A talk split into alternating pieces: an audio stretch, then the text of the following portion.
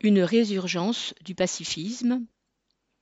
À l'occasion du premier anniversaire de l'intervention russe en Ukraine, une intersyndicale nationale, composée début 2022 de la CFDT, CGT, FO, CGC, CFTC, UNSA, Solidaire et FSU, afin d'apporter une aide humanitaire aux populations ukrainiennes victimes de la guerre, a appelé fin février à des marches pour, citation, une paix juste et durable et le retrait des troupes russes.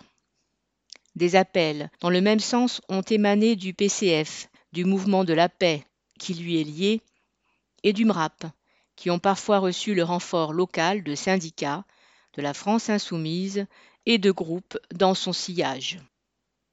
Des actions similaires ont eu lieu en Allemagne, Angleterre, Grèce, Italie, Suisse, au Japon, au Portugal, à l'initiative là aussi de syndicats, partis et personnalités se situant plus ou moins à gauche.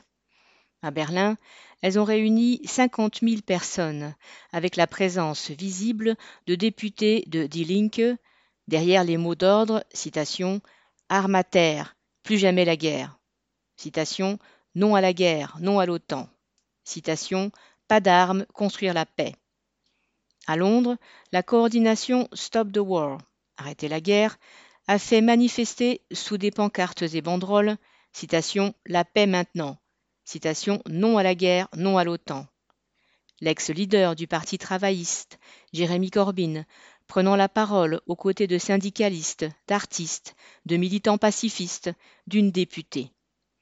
À Rome, le secrétaire général du syndicat CGIL a réclamé, citation, un cessez-le-feu immédiat et l'ouverture de négociations.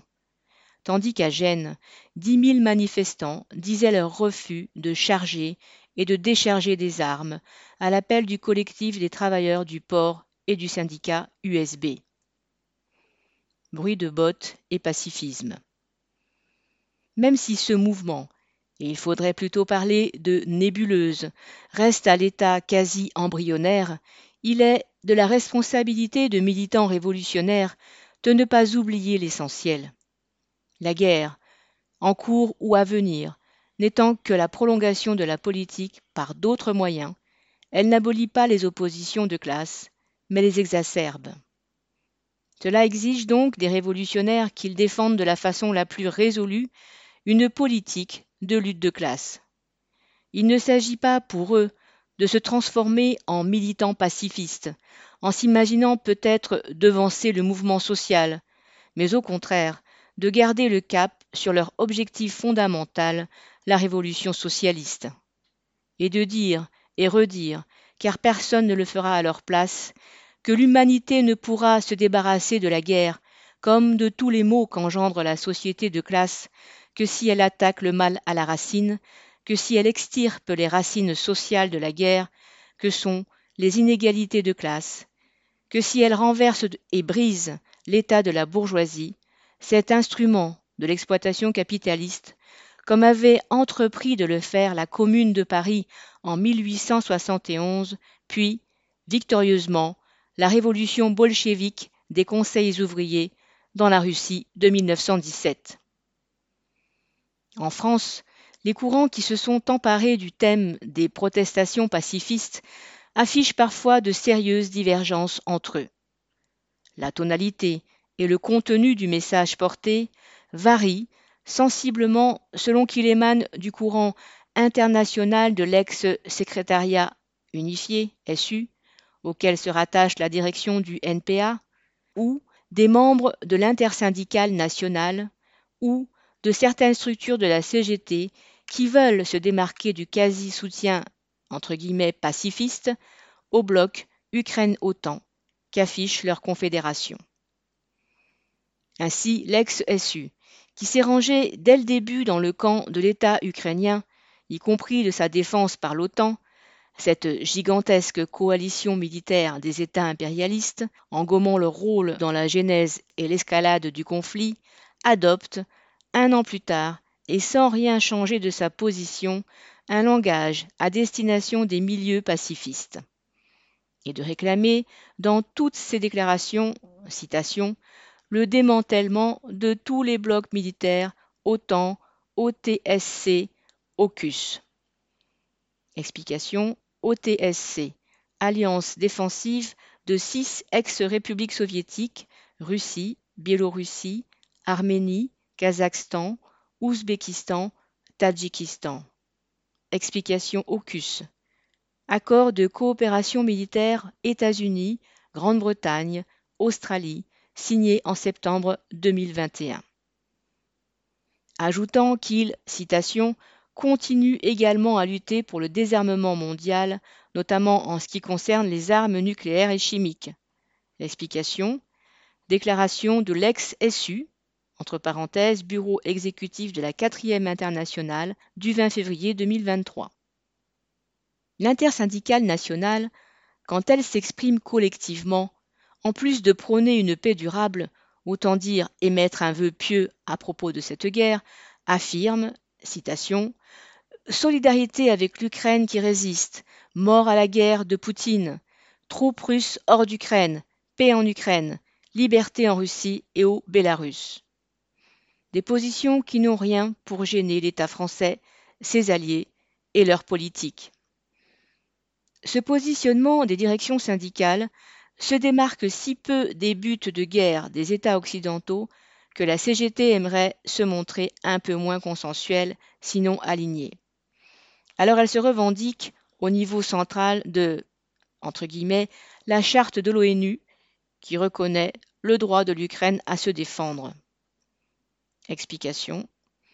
Son communiqué du 1er février 2023, entre guillemets, refusons l'économie de guerre, gagnons la paix le droit de l'Ukraine à se défendre, donc, tout en condamnant, citation, la nécessité invoquée par Macron d'engager la France dans une économie de guerre, fin de citation, et de se livrer à un exercice d'équilibriste entre son choix de ne pas mettre en cause le bellicisme de l'OTAN et de l'État français et sa prétention à faire entendre, citation, l'exigence de paix en Europe et dans le monde que cela ne convainque pas certains secteurs de la Confédération, c'est ce que montrent plusieurs exemples. Ainsi, Olivier Matteux, responsable de l'UD des Bouches-du-Rhône, quand il déclare, citation, Nous, on ne choisit pas entre Zelensky et Poutine. Ou encore un tract de l'UD CGT 94 qui, titré en un rappel bienvenu des paroles de l'international, citation Paix entre nous, guerre aux tyrans, dénonce, citation, avec force les fauteurs de guerre et le système capitaliste qui voudrait nous mener à l'abattoir, pour affirmer, citation, Ce carnage doit cesser, les canons se taire et la diplomatie prendre le dessus. Clamant, citation, Multiplions les initiatives pour une politique de paix.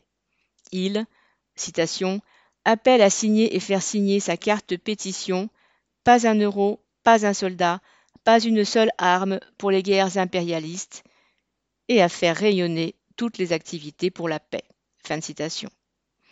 Il y a une différence de positionnement entre ce pacifisme au ton radical et celui qui se veut plus respectueux des gouvernants. Mais par-delà la forme, sur le fond, les uns comme les autres évitent tous de pointer la responsabilité du capitalisme dans les guerres. Vouloir vraiment la paix, c'est vouloir s'en donner les moyens, et cela commence par désigner sans ambiguïté ce que l'on doit combattre. Au lieu de quoi, les organisations citées, même quand elles citent les paroles de l'international, s'en remettent à l'ONU, à la diplomatie, autrement dit, à des moulins à paroles destinés à tromper les peuples et les travailleurs. Or, il faut précisément leur dire que, le système capitaliste étant indissociable de la guerre, il ne pourra y avoir de paix tant que l'on ne l'aura pas renversé. Il y a longtemps qu'en France et ailleurs, on n'avait pas vu de rassemblement anti-guerre. Pour trouver un mouvement d'ampleur sur ce terrain, il faut remonter à la guerre du Golfe en 2003, mais surtout à celle que les impérialismes américains et avant lui français avait infligé au peuple vietnamien. Depuis, le contexte a changé de façon radicale. L'URSS a disparu en 1991, ce qui a renforcé l'emprise des États-Unis sur le monde. Et il n'y a donc plus, comme auparavant, deux pôles entre lesquels le tiers-monde pouvait louvoyer afin de desserrer les taux impérialistes. Mais surtout, ce qui pèse sur l'humanité depuis les années 1970, c'est la crise du système capitaliste. Elle s'est à ce point aggravée qu'aujourd'hui, les états-majors civils et militaires de la bourgeoisie mondiale ne voient plus comment préserver leur système autrement que dans la perspective d'un conflit généralisé. Dans ce contexte de guerre en Europe, un continent qui avait pu s'en croire à l'abri depuis 1945, une fois oublié la guerre fratricide et l'intervention de l'OTAN en Yougoslavie, les tensions militaires attisées par l'impérialisme autour de la Chine, de l'Iran, de la Russie et au Moyen-Orient, l'explosion partout des budgets d'armement, les injonctions des gouvernants à passer l'économie en mode de guerre, il est inévitable qu'une partie de la population s'inquiète du climat que cela crée et qu'elle exprime de façon plus ou moins claire son rejet de l'avenir que la société capitaliste lui prépare. Une solution pour la bourgeoisie? L'idée que le monde peut de nouveau basculer dans un incendie guerrier n'a pas partout la même force. La majorité de l'humanité, parce qu'elle vit en Afrique, en Asie ou Amérique latine, a souvent déjà pour lot quotidien les guerres, les dictatures et la misère qu'engendre l'oppression impérialiste. Il en va autrement pour les populations d'Amérique du Nord, d'Europe de l'Ouest, du Japon et de l'Australie, qui ont vu leur horizon s'assombrir de façon soudaine. Depuis 1945, la bourgeoisie, qui y trouvait son compte, avait permis au peuple d'Occident de vivre dans l'illusion d'un monde pacifié, épargné par la misère. La bourgeoisie impérialiste, ne pouvant ni ne voulant plus entretenir pareille illusion du fait de la crise, y se crée là un terrain propice à l'émergence de sentiments anti-guerre et pacifistes. À quel rythme pourrait-il se répandre et sous quelle forme? Celle d'un pacifisme populaire qui contient en germe la contestation de classe d'un système capitaliste fauteur de guerre? Ou celle d'une sorte de réformisme adapté au temps de guerre ou d'intensification des menaces de guerre qui semble faire écho au sentiment des masses mais en évitant soigneusement de remettre en cause l'ordre social, la domination de la bourgeoisie. Dans le programme de transition qu'il rédigea en 1938, alors que le monde s'acheminait vers une nouvelle boucherie mondiale, Trotsky expliquait qu'il faut établir, citation, un strict distinguo entre le pacifisme du diplomate, de l'universitaire, du journaliste, et le pacifisme du charpentier, de l'ouvrier agricole ou de la blanchisseuse. Dans le premier de ces cas, le pacifisme est la couverture de l'impérialisme. Dans le second, l'expression confuse de la défiance envers l'impérialisme. Fin citation.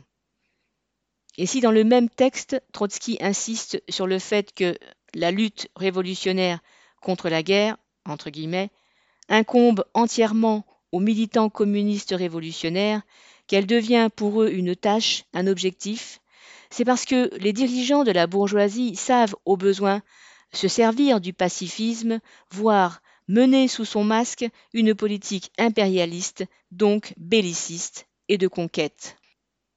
Du point de vue des intérêts historiques de la classe ouvrière, on a là un enjeu majeur de la période qui s'ouvre. Le sentiment anti-guerre et les mouvements auxquels il pourrait donner naissance resteront-ils entre les mains de courants qui ont en commun de respecter l'ordre établi? Ou, face à l'expression multiforme de ce sentiment dans chaque pays et d'un pays à l'autre, les révolutionnaires sauront-ils déceler ce qu'il contient de socialement explosif et s'appuyer sur ce que ressentent confusément les classes populaires pour les orienter vers une lutte consciente contre le régime capitaliste. Ce qui sera déterminant pour cela, ce sont les liens concrets des révolutionnaires avec les travailleurs et les classes populaires, la compréhension qu'ils sauront avoir de leurs aspirations, sans se contenter de répéter des formules toutes faites, fussent-elles tirées de l'international ou des discours de Jaurès. En France, à gauche, le PCF et ses organisations proches ont une longue tradition en matière de pacifisme. Elle s'est formée à la fin des années 30, quand le stalinisme, affolé par la guerre qui s'annonçait, ne savait plus à quel sein se vouer. La Société des Nations, ancêtre de l'ONU, l'alliance avec les démocraties impérialistes, celle avec l'Allemagne nazie. Le pacifisme des staliniens français durant la guerre froide visait à soutenir l'URSS contre la menace des États-Unis. Cela passait essentiellement par le mouvement de la paix qui réapparaît, ou par des appels internationaux tels celui de Stockholm, dont l'actuelle pétition anti-guerre de la CGT offre une bien pâle copie. Pour les tenants de cette mouvance, le terrain du pacifisme pourrait apparaître comme un moyen de combattre, sinon la guerre, du moins la fonte de leur électorat, conséquence de leur soutien à la politique anti-ouvrière des gouvernements du PS après 1981. Tenir un langage anti-guerre, réformiste radical, sur la forme, et ne pointant pas l'organisation sociale capitaliste, pourrait être pour eux un moyen de se refaire une santé, et pour Mélenchon et les siens, un moyen d'étoffer leur audience afin de devenir une alternative crédible aux yeux de la bourgeoisie. Le Parti socialiste, lui, a un long passé de soutien gouvernemental aux guerres coloniales de la France. Il a choisi depuis longtemps le camp non seulement de la bourgeoisie française, mais aussi de la bourgeoisie la plus forte, la plus impliquée dans le maintien de l'ordre mondial, celle des États-Unis. Il est donc peu probable qu'ils prennent l'initiative de mouvements pacifistes, même les plus inoffensifs. Encore que des gens de la SFIO, ancêtres du PS, s'affichaient pacifistes avant 1939 et parfois après juin 1940 aux côtés de Pétain, parce qu'ils incarnaient la fin de la guerre avec l'Allemagne. Leur pacifisme n'avait rien d'incompatible avec les intérêts de la bourgeoisie française qui espérait éviter que sa rivale allemande s'octroie, par les armes, une part de son empire colonial. Et il ne faut pas oublier que lors des deux guerres mondiales, la bourgeoisie américaine a su s'abriter derrière une posture de neutralité et un discours pacifiste, le temps de laisser ses concurrents s'affaiblir et s'entre-déchirer en Europe. Après quoi, elle intervint avec toute sa force industrielle, militaire et financière pour rafler la mise. Car, au cours des deux conflits mondiaux, c'est aussi sous le drapeau du non-interventionnisme, de l'entente entre les peuples, de l'instauration d'une paix durable, que les États-Unis parvinrent à établir, puis à renforcer leur hégémonie mondiale aux dépens de leurs rivaux.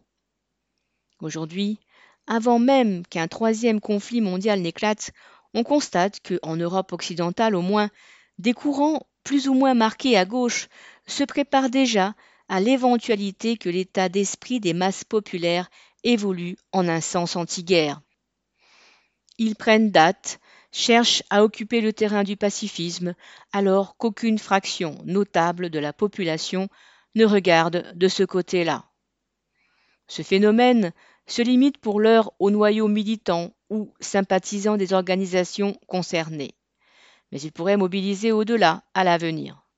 Il se pourrait aussi que, dans le personnel politique et dirigeant de la bourgeoisie, des forces même très éloignées de la gauche gouvernementale se saisissent du thème anti-guerre. Des politiciens aussi réactionnaires que le président Orban en Hongrie, ou des figures de proue de l'extrême droite semblent vouloir occuper ce terrain. En France, Le Pen, Zemmour, Philippot ont évoqué ou agité ce thème lors de l'élection présidentielle. En Italie, des personnalités de la droite extrême s'y emploient aussi, parfois avec le Vatican en devanture. Ainsi, le 5 novembre dernier, à Rome, le pape a accordé sa bénédiction à un défilé de plusieurs dizaines de milliers de personnes marchant pour la paix sous le patronage de syndicats, d'associations laïques et d'autres, catholiques, plus ou moins marqués à droite. Nul ne peut dire si autour du rejet de cette guerre ou d'autres se mettront ou pas en place de nouvelles combinaisons politiques, à gauche, transpartisanes incluant la droite, voire la droite extrême, dans le cadre institutionnel de certains États tels que l'Italie ou la France.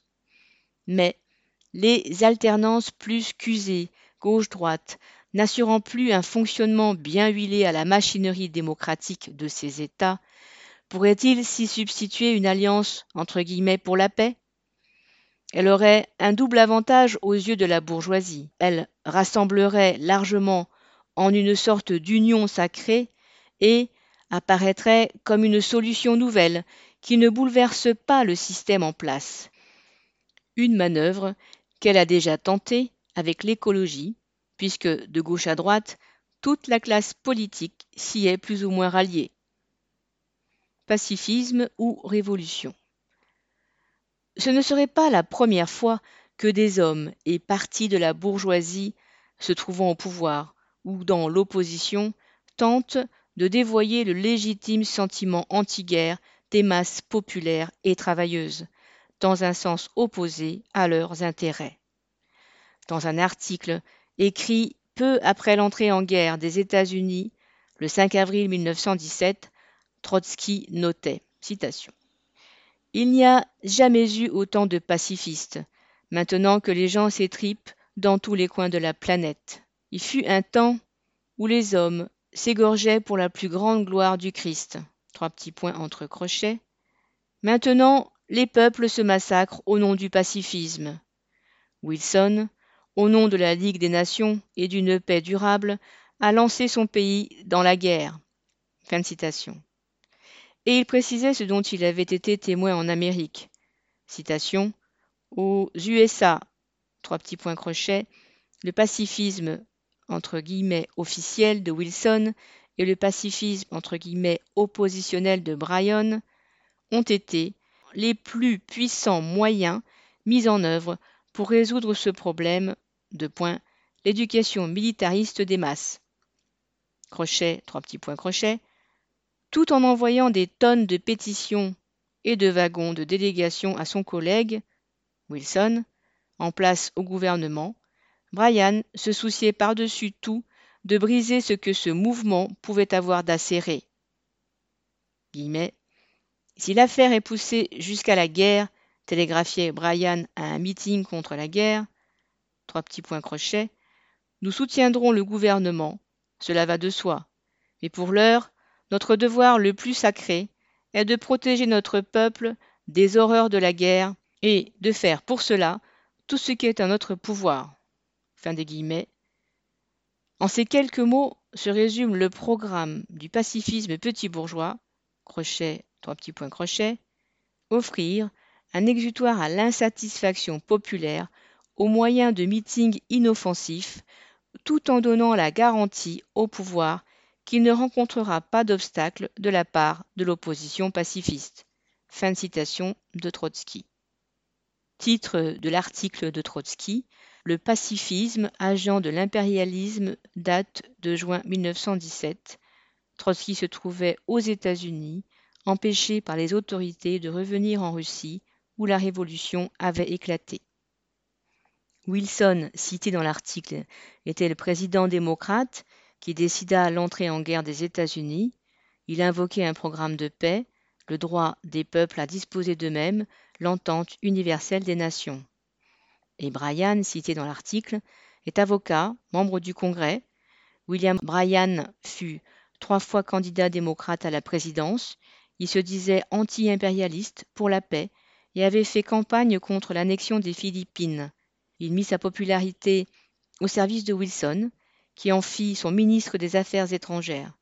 En 1915, Bryan sortit du gouvernement, mais continua à lui donner sa caution. Quelques mois plus tard, alors que la révolution tardait ailleurs qu'en Russie, Rosa Luxembourg soulignait à quel point le pacifisme était devenu un agent de l'impérialisme contre la classe ouvrière. Citation.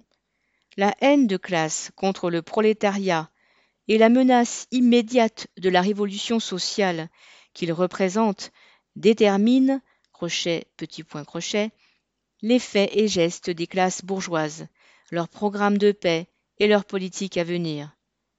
Crochet, petit point crochet, les dirigeants socialistes cherchent à faire aboutir le même programme de paix que la bourgeoisie et le préconisent comme leur propre programme. Vive Wilson et la Société des Nations. Vive, crochet, trois petits points le désarmement. Voilà, crochet, trois petits points la bannière à laquelle se rallient, crochet, trois petits points les socialistes de tous les pays. Et avec eux, les gouvernements impérialistes de l'entente, les partis les plus réactionnaires, les socialistes gouvernementaux arrivistes. Fin de citation. Dans Rosa Luxembourg, fragment sur la guerre, la question nationale et la Révolution 1918.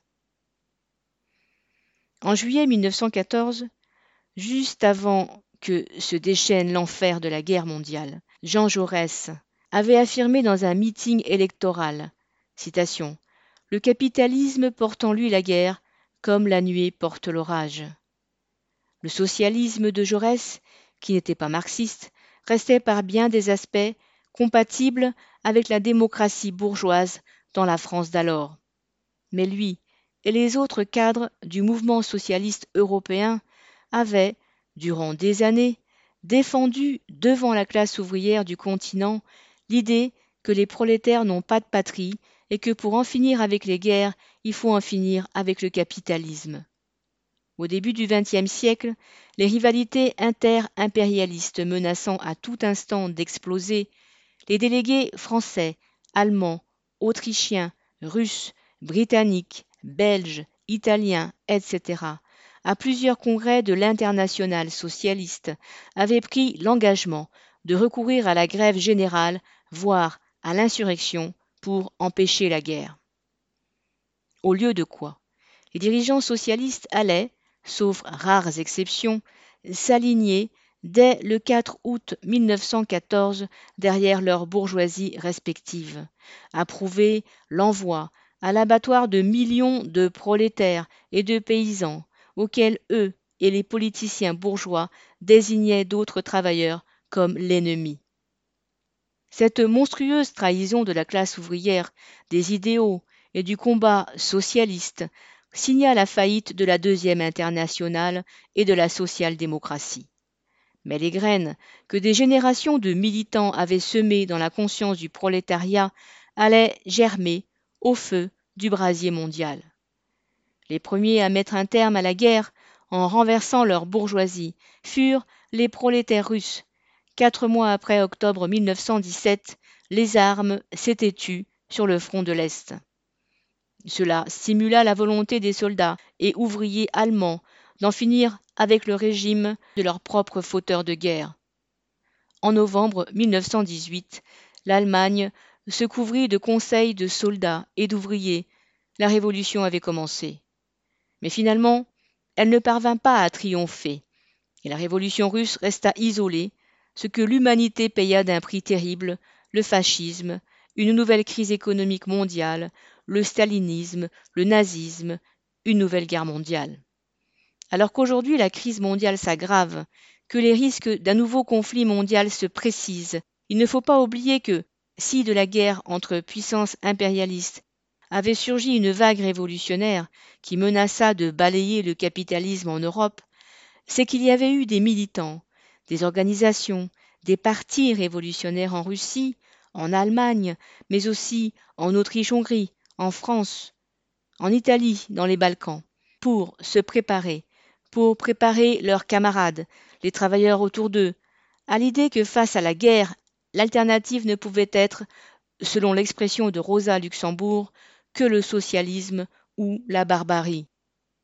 La classe ouvrière, en France comme ailleurs dans le monde, ne s'est toujours pas remise des conséquences de l'échec de la vague révolutionnaire des années 20, ni des ravages qu'ont fait dans la conscience l'éducation et l'organisation du prolétariat, la social-démocratie puis le stalinisme, tous deux passés définitivement du côté de l'ennemi de classe. À l'approche de ce qui pourrait être un nouveau conflit généralisé engendrées par la crise et les contradictions de la société capitaliste, on ne peut que constater que la classe ouvrière actuelle est bien moins préparée sur le plan politique, moral et organisationnel qu'elle ne l'était en 1914.